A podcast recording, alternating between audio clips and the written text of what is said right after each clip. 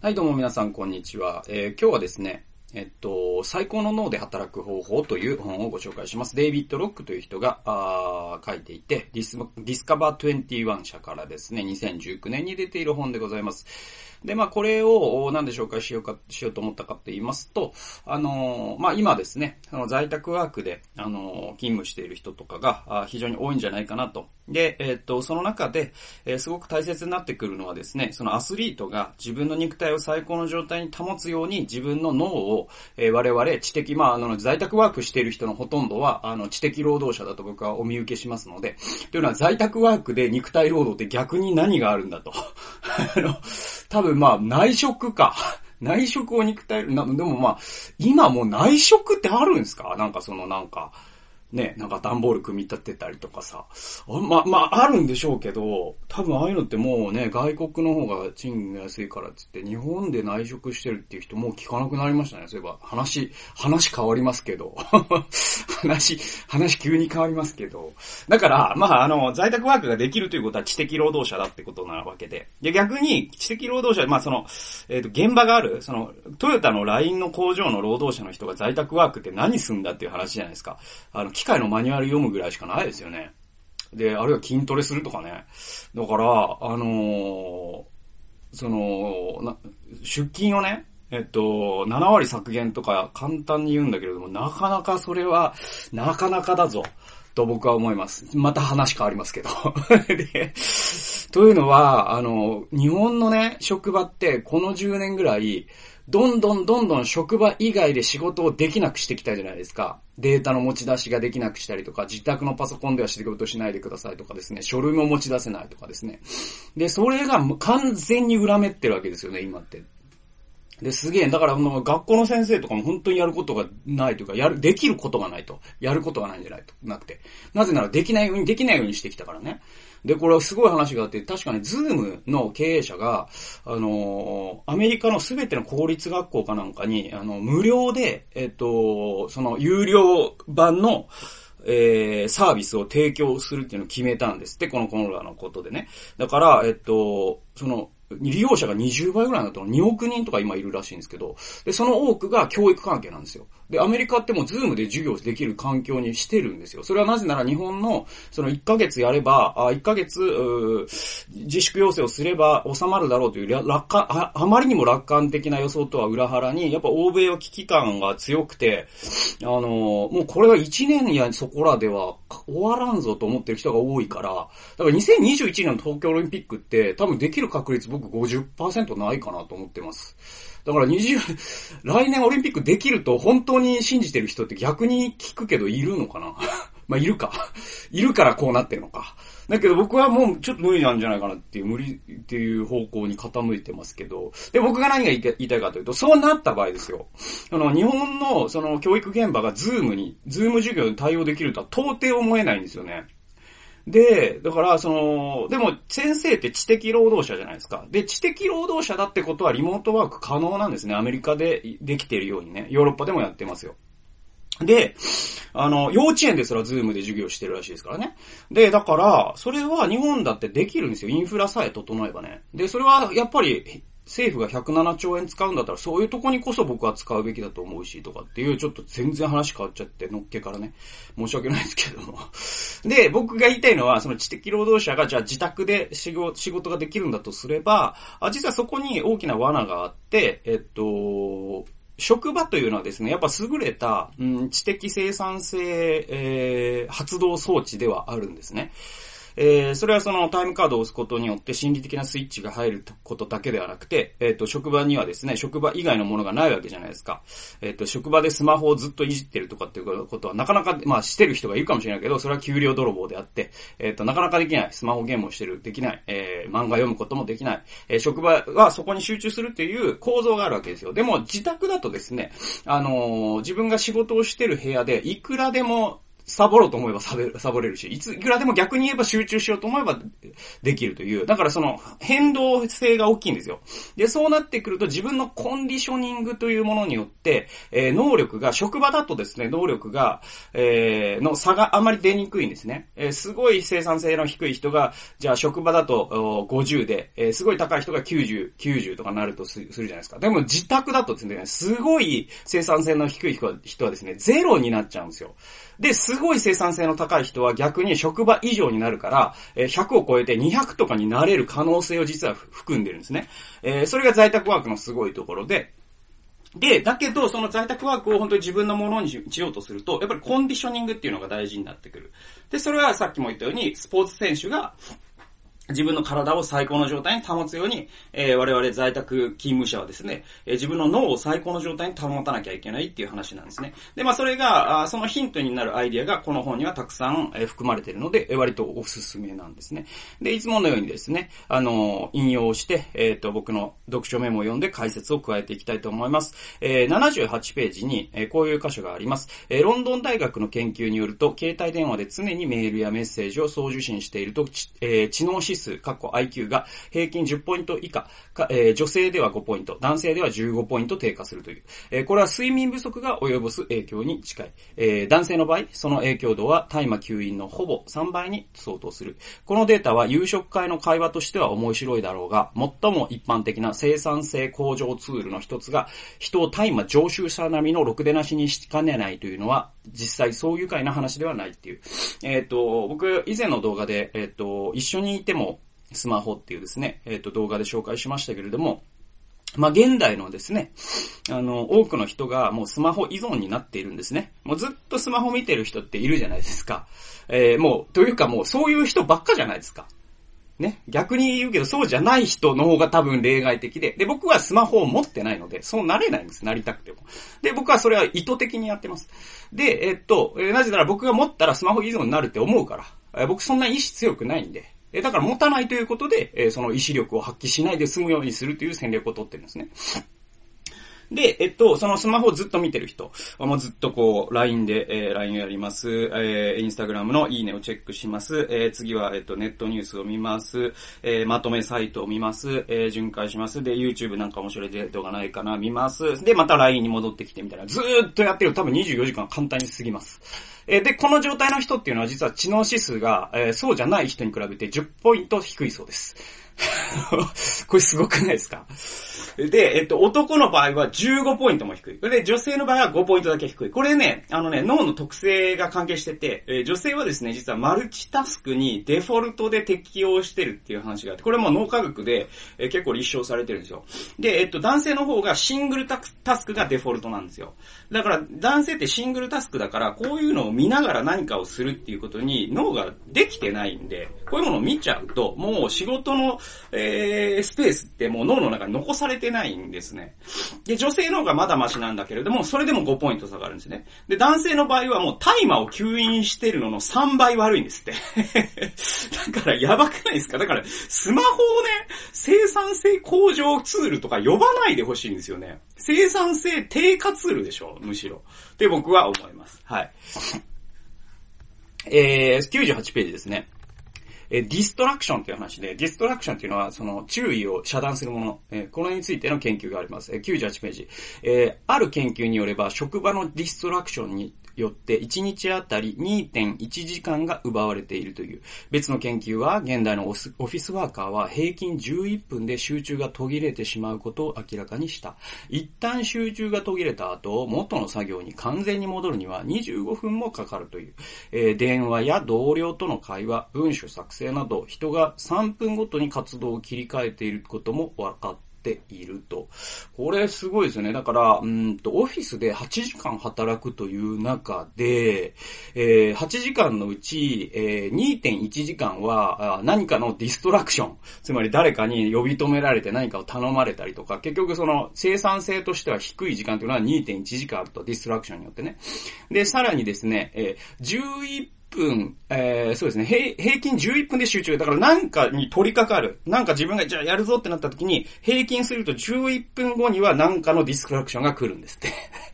で、さらに、そのやるぞってなったモードにもう一度戻るには、えー、25分かかるんですって。すごいですよね。だから、目まぐるしく活動が変わるから、えー、平均すると、一つの作業に割いている時間の長さは平均すると3分。こんな状態で、すごく奥の深い仕事ができるとは到底思えないですよね。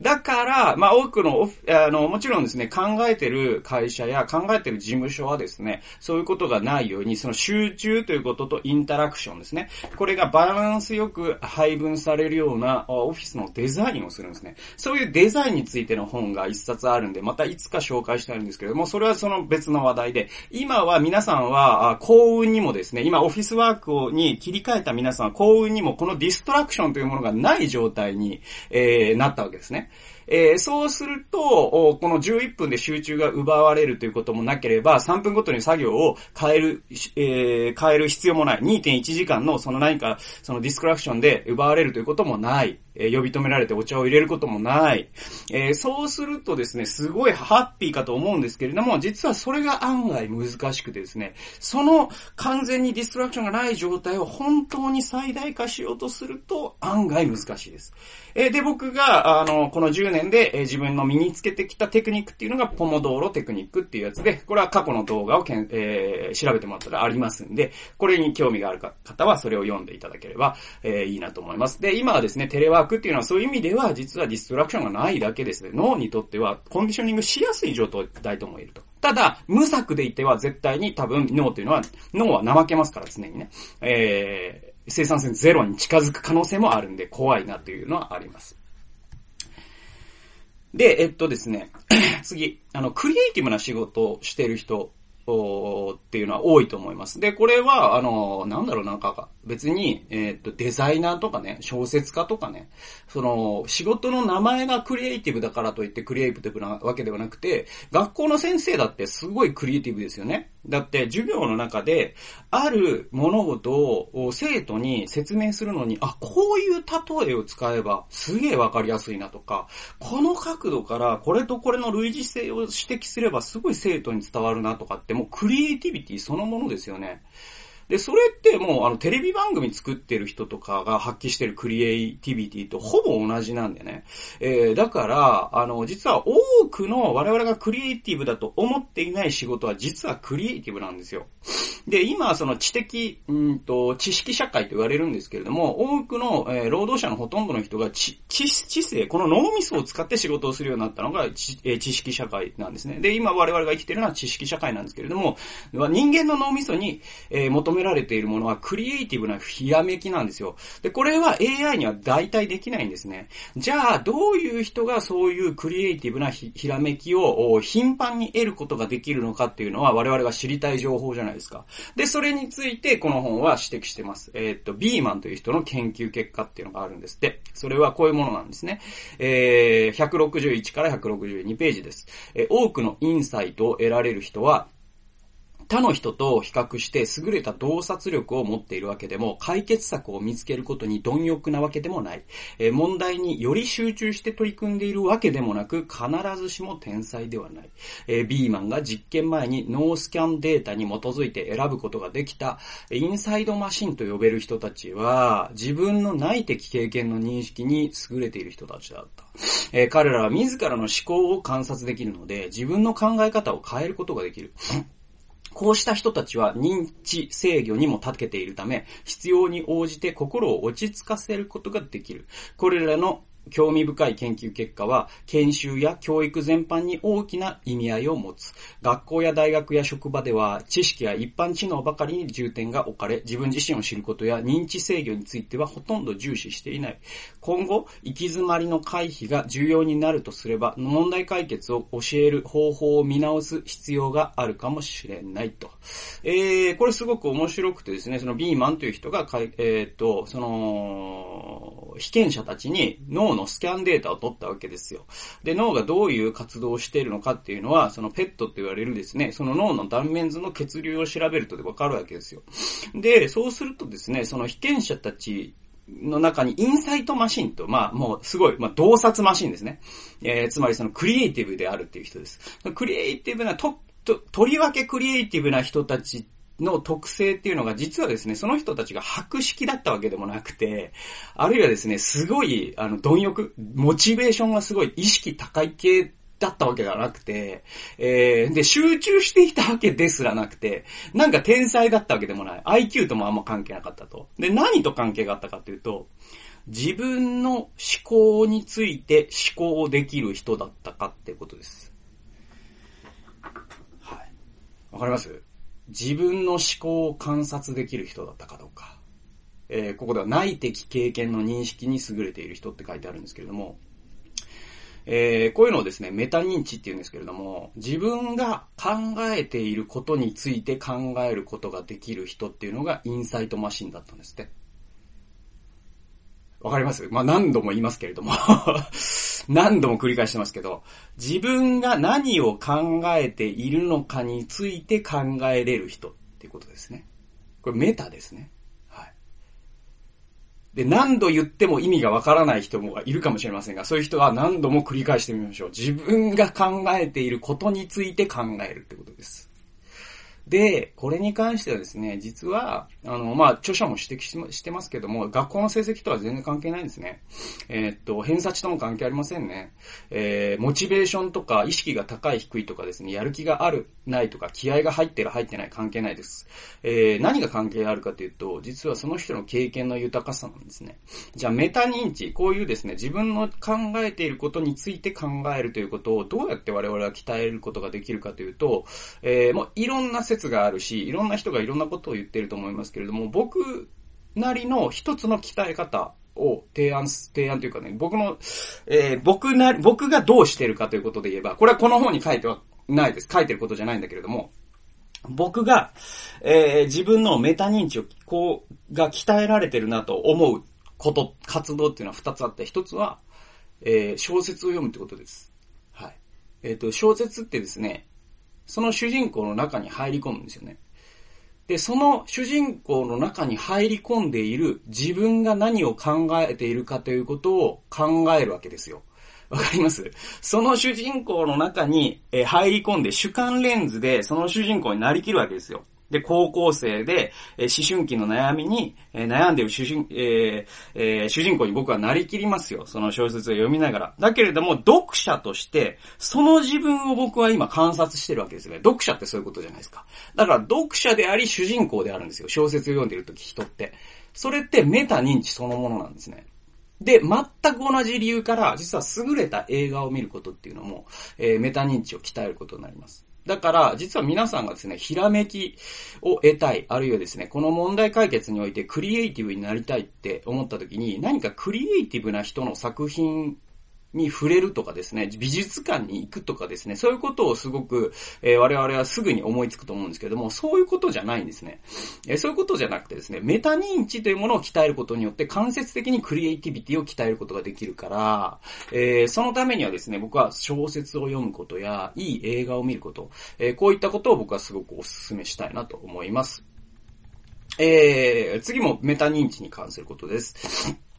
え174から175ページ。この演出家の概念は様々な呼び方をされ、えー、何世紀にもわたって科学者、哲学者、芸術家、神秘主義者などの大きな関心を集めてきた。えー、西洋哲学の黎明期にソクラテスは、吟味されざる性に生きる価値なしという言葉を残した。えー、現在では自分を観察する経験を、えー、自己認識やマインドフルネスと呼ぶ人もいる。自分の思考を思考することを指すすメタ認知、あるいは自分の意識を意識することを指すメタ意識と呼ばれることもある。えー、呼び名はどうであれ、この現象は多くの世界文学の中心をなす一貫したテーマであり、えー、哲学、心理学、倫理学、リーダーシップ、マネジメント、教育、学習、トレーニング、育児、ダイエット、スポーツ、自己啓発などの領域でも中核概念として登場する。自分、人間の経験について論じた本で自分を知ることがあらゆる変化の第一歩だと書かれていないものを見つけるのは難しいと。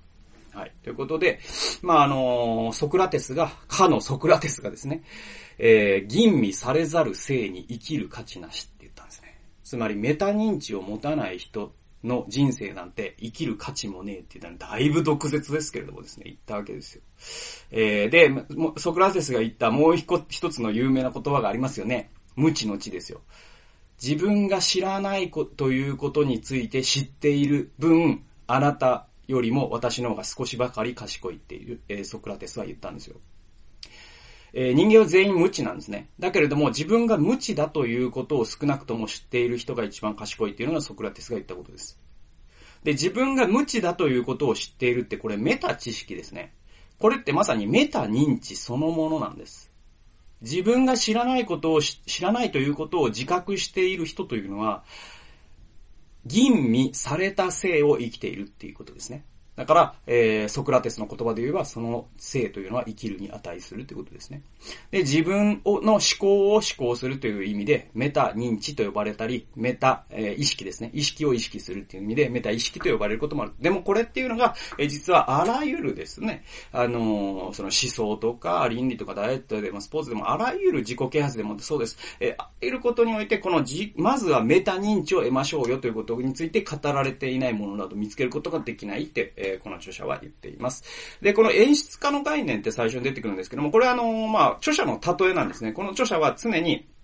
脳はステージだって言うんですよ。で、脳はステージで、えっと、あなたはその役者だっていう、思考っていうのは役者なんだと。で、この思考というものが駆け曲げるんだと。その舞台をね。で、スポットライトを浴びてですね。で、えっと、このスポットライトとは何かとかっていう比喩もあるんですけども、とにかくスポットライトを浴びて役者が走り回ると。その思考という名の役者が走り回るんだけれども、大事なことは、この全ての人の脳内にあるこのステージに演出家がいるかどうかっていうのが大事なんだっていうのを、えー、著者は言うんですよ。で、この演出家っには名前がついてて、この演出家の名前はメタ認知という名前です。だから演出家がいないステージで思考が踊っている人というのは、自分の思考について思考することができないから、えー、その自分の思考思考がですね、自動機械になっちゃうんですね。で、自分が何に影響されてこう考えているかということを考えることもできないから、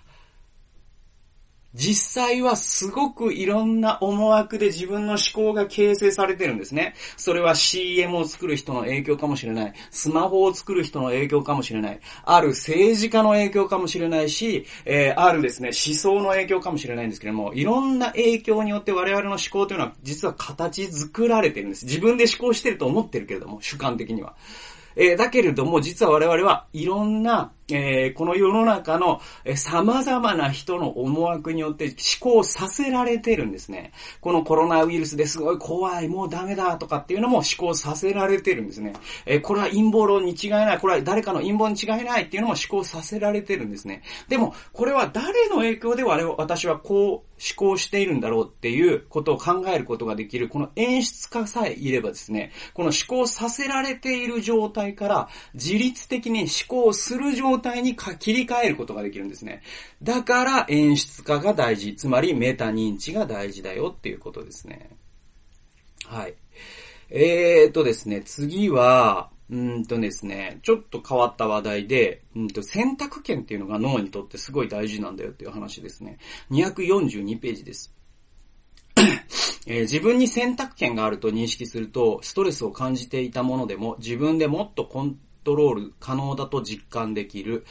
えー選択権があるという認識の重要性は子供で試してみるとわかりやすい。子供は往々にして自分に選択権がないことに不満を持っている。子供がベッドに行きたがらないとき、逆に選択権を与えることでその反抗を和らげることができる。本を読んでほしいか、お話をしてほしいかを選ばさるのだ。こうした選択権は大いに危険がある。えー、脳にとって重要なのは選択権があるという認識だ。えー、ティーンネイジャーの行動に関する研究によると、反抗期は生物学的に不可避なものではなく、えー、反抗期という現象自体がない文化圏も多い。えー、西欧諸国のティーンエイジャーに関する、えー、研究によれば、西欧のティーネイジャーは、えー、獄中の囚人よりも選択の自由が少ないという、えー、考えさせられる研究結果だっていうですね。で、人間の脳というのはですね、選択権がないという状態に耐えられないんですね。で、このティーネイジャーの話って面白いですよね。ティーネイジャーって必ずしも人類に普遍的な現象ではないっていうのが、まあ、えっ、ー、と、動物ですね。脳に、えー、その、あれかな？これ生物学の研究かな？ティーネイジャーの行動に関する研究によるとそうなってると。で、えっ、ー、と、いろんな文化を研究しても、ティ,、えーと、ティーネイジャーが反抗期というものを持つというのは普遍的な現象ではなくて、そんな、そんな言葉すらない文化圏もあるんで、そうするとティーネイジャーが、反抗期になるということは、実は文化がそうさせていると考えることの方が理にかなっているわけじゃないですか。で、そう考えてみると、まあ、西欧って書いてますけれども、これはまあ、アメリカとか欧米のことですけれども、え、日本も実はその文化圏に含まれますね。え、だから日本も含めて、今の先進、えー、工業先進国のティーネイジャーっていうのは、えー、ほぼ全ての国で反抗期っていうのがあるんですよ。で、それはなぜかと考えてみますと、実はせ、えー、工業先進国のティーネイジャーは、あ、えー、なんと、獄中の囚人よりも選択の自由が少ないんだって。で、確かに、確かにそうじゃない？だって学校でさ、まあ日本なんてひどいもんでさ、何を聞く、着ていくかさえ選べないんだよ、だって。自分の髪型も選べないんだよ。ピアスするかどうかも選べないしね。で、授業、今日の授業、どう時間を使うか選べないじゃないですか。今日の授業全部決まってますわ。で、放課後すらもその時間の使い方を決められるわけですよ。社会とか親とか先生にね。塾に毎日行ったりするってそういうことですよね。で、本当に選択権が少ないわけですよ。ティーネイジャーっていうのは。えっと、で、囚人の方がまだマシだっていう。け、これ研究者が言ってるんですよ。で、だとすれば、ティーネイジャーが反抗期になるのが当たり前なんだっていうことを、まあ、著者は言ってて、あ、本当なるほどなと思いましたね。で、ちょっと関係のある話をするとですね、こういう、その選択に関する、えー、話ってね、あの、脳の、えー、分野でね、自己コントロール感って言われるんですね。で、えっと、自己コントロール感っていうのは自分で選べるという感覚のことなんですね。で、人の脳というものの特性上、自己コントロール感が奪われることを何よりも嫌うんですよ。で、ここれと今の現象、今の世界で起きている現象の何が関係あるかということをちょっと解説しますと、あのまあ、あの、ロックダウンが起こるというデマによって、そのスーパーに買い占めに走った人がいたわけですよね、数週間前にね。で、えー、っと、まあ、あれはデマだったんだけれども、その一瞬、そのスーパーに行列ができたんですよね。で、スーパーに入るまでに1時間待ちとかね。で、行列に並んで3時間待ちとか、そういう異常な状態が都心のスーパーで現れたと。で、それってもうクラスターを発生させに行っているということにすら気づかないぐらい冷静さを失ってたんですね。その買い占めに走った人っていうのは。で、もはや論理的な思考ができてるとは到底思えないんだけれども、なんで人がそうまでしてスーパーに走るのか。そしてその走る人の中に高齢者が多かったっていうニュースもありましたよね。それも実は関係してて、えー、っとですね、あの、人間って、恐怖が2種類あった場合、自分で選べるというオプションがついている恐怖を常に選ぶんです。えー、以前そのスーパーに買い占めに行くなっていう僕は動画を作りましたけれども、そこでも説明しましたけれども、9.11の後にですね、えー、2001年の9.11のテロって、その世界中の人がですね、そのワールドトレーダーセンターに飛行機が突っ込む映像を見たんですね。それによって人間の脳は何を感じたかというと、実はメタメッセージとして飛行機は危ない、飛行機は死ぬっていうメッセージを、えー、脳に焼き付けられたんです。特にアメリカの人はそうですよね、当然。同じ国民の人が3000人も死んだんですからね、一瞬で。で、そりゃそうなるでしょう。だけれども、データが示しているのは飛行機っていうのは地上のどんな乗り物よりも安全な乗り物の一つなんですね。少なくとも車よりは全然安全なんです。えー、ある、えー、だから、あの、距離あたりの安全性で言えば、歩くよりも安全なんですよ。えー、なのにですね、その9.11の後に多くの人が自動車を選んだんですよ。もう飛行機には乗りたくない。なぜなら飛行機は怖いから。飛行機は落ちるから、つって。で、その結果、交通事故が増えて3000人以上が死んだそうです。その短い期間で。ってことは、もう一回、えー、9.11が起こったぐらいの の、ダメージを、まあ、人が死んだんですよ。実際、車でね。なんで人は、人、えー、飛行機で死なないよりも、車で死ぬことを選んだかっていうと、車の方が少なくとも自己コントロール感が得られるからなんですよ。車だと自分でブレーキを踏めますよね。自分でハンドルを切れますよね。それが一番大事なんですね。で、今のこのコロナの状況というのは実はできることってほとんどないってことが分かってきてるわけですよね。でもちろんマスクをするかどうかは選べますし、だけどマスクってむしろ感染させない方の重要さであって、感染しない方の重要さではあんまり関係ないっていうのは専門論家が言ってることですよね。でいて、そのまあ、あの、まあ一応もう家から出ないということはできる。で、その人たちがずっとテレビを見てる。で、そのテレビという情報源以外選べないような高齢者の人はもうそれを見るしかない。で、ワイドショーを見れば不安を煽り立てるようなですね、そういう報道がなされている。で、その中で、買い物に何かを買うか買わないかって自分が選べるじゃないですか。買い物に行くことによって自己コントロール感を取り戻せるっていう、これって脳の癖なんですよ。それが実は人々を買い占めに僕はは、は、えー、走らせた、えー、一番の要因だと分析しているんですね。ところが、この自己コントロール感を得たいという脳のバイアスが常に理性的とは限らないし、データに基づくとも限らないわけなんで、で、その買い占めに走ってですね、そのスーパーで密集状態を作り出した人という人は、その脳のバイアスによって論理的な行動ができていないということになってしまったわけですね。えその時に大事なのは演出家家がいる人はですね、あ、いや、待てよと、買い占めに走った、走りたいと自分の舞台の、えー、役者は言っとると。だけれども演出家としてこれはどうなんだと。これは実は自己コントロール感を得たいという脳のバイアスによって考えさせられている可能性がある。でも今考えてみろよと。スーパーはすごい混んでるはずだと。そこには感染者もいる可能性が高い。え、だからやめとこうって考えれるのが演出家いる人の考え方なんですね。だから演出家がいるかどうかっていうのはどれだけ大事かっていうのがわかるかと思います。えーっとですね、そうですね、どうしようかな。結構ね、もう時間がね、迫ってきたんで、まあ、最後にしようかな。